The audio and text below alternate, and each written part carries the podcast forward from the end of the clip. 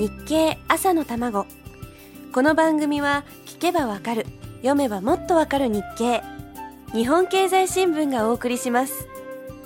おはようございます。林さやかです。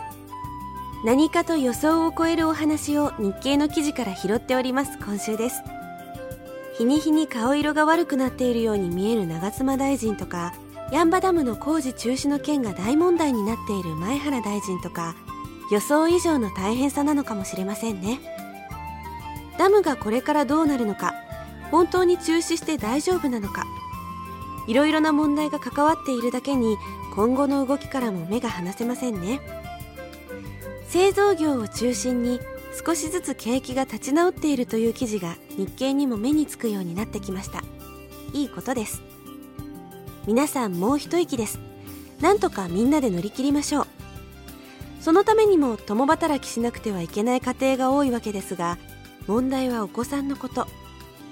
夫婦とも仕事をするために保育所などに子供を預けたいんだけれど保育所に空きがないということが大きな悩み。そんな記事が10月19日の日経コラム「春秋」に載っていました。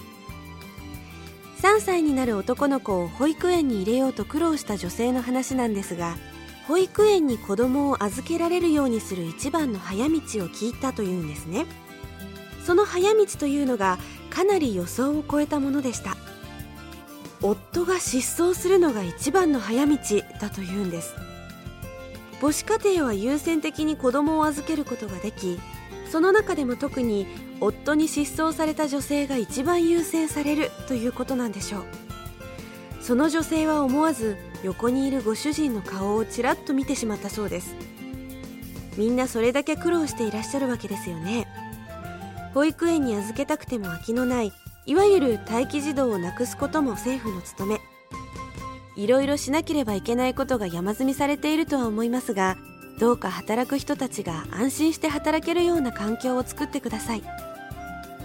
春秋欄にも出てきますが保育園の空きを待つ間のいわゆる待機ストレスも相当なものだと思われます。例えば幼稚園に保育所の機能を持たせるとか例えば公民館に保育所の機能を持たせるとかきっと解決のための手段はあるはずなんです。どうか早く安心して働ける状況をお願いします。さて今週もあっという間に1週間。それでは皆様また来週です。お相手は林さやかでした。